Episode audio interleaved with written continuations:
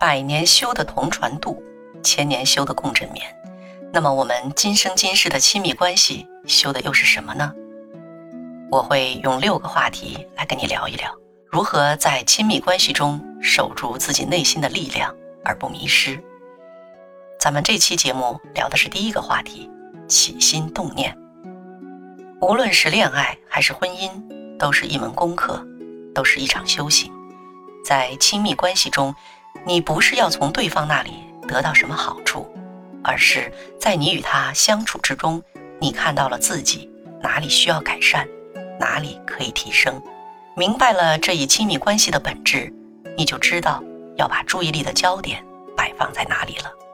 首先，你必须牢记，你是一个独立的个体，你拥有自己能够过好、能够让自己幸福的能力。所以，当你投入一段感情时，你并不是需要对方给你带来什么幸福，或是填补你内心空缺的。如果你觉察到你对对方有所期许的话，那就请一定先停下来，好好想想清楚。第一，好好想想，你期望他给你什么？关心、照顾、养眼、体面、财富、安全感，还是你期望与他产生思想上的共鸣，亦或是你们因为有共同的兴趣爱好？而期望能携手奔向一个共同的目标。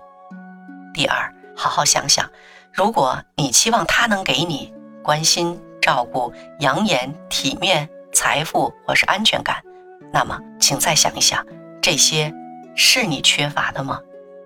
如果真是你缺乏的，那么你首当其冲的是需要想想看，自己该如何让自己不再缺乏这些。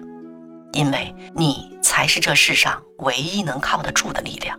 如果你期望除你之外的任何人给你这些，那么你就是在给自己埋雷，总会有让你大失所望的暴雷一刻。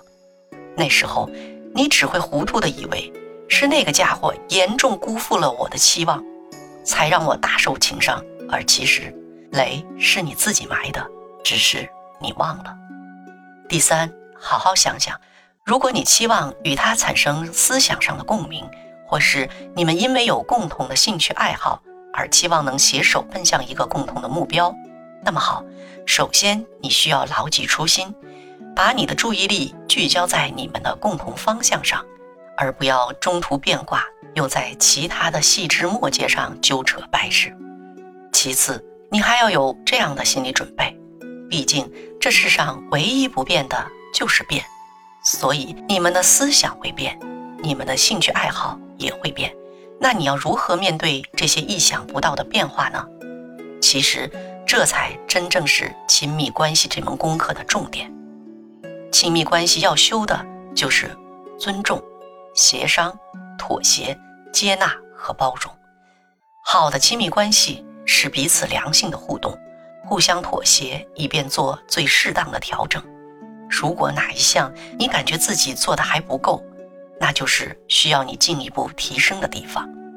批评指责对方是没有用的，就像你照镜子时看到自己脸上有灰尘，去擦镜子是没有用的一样。你只有改善自己的不足之处，相处才会变得更好。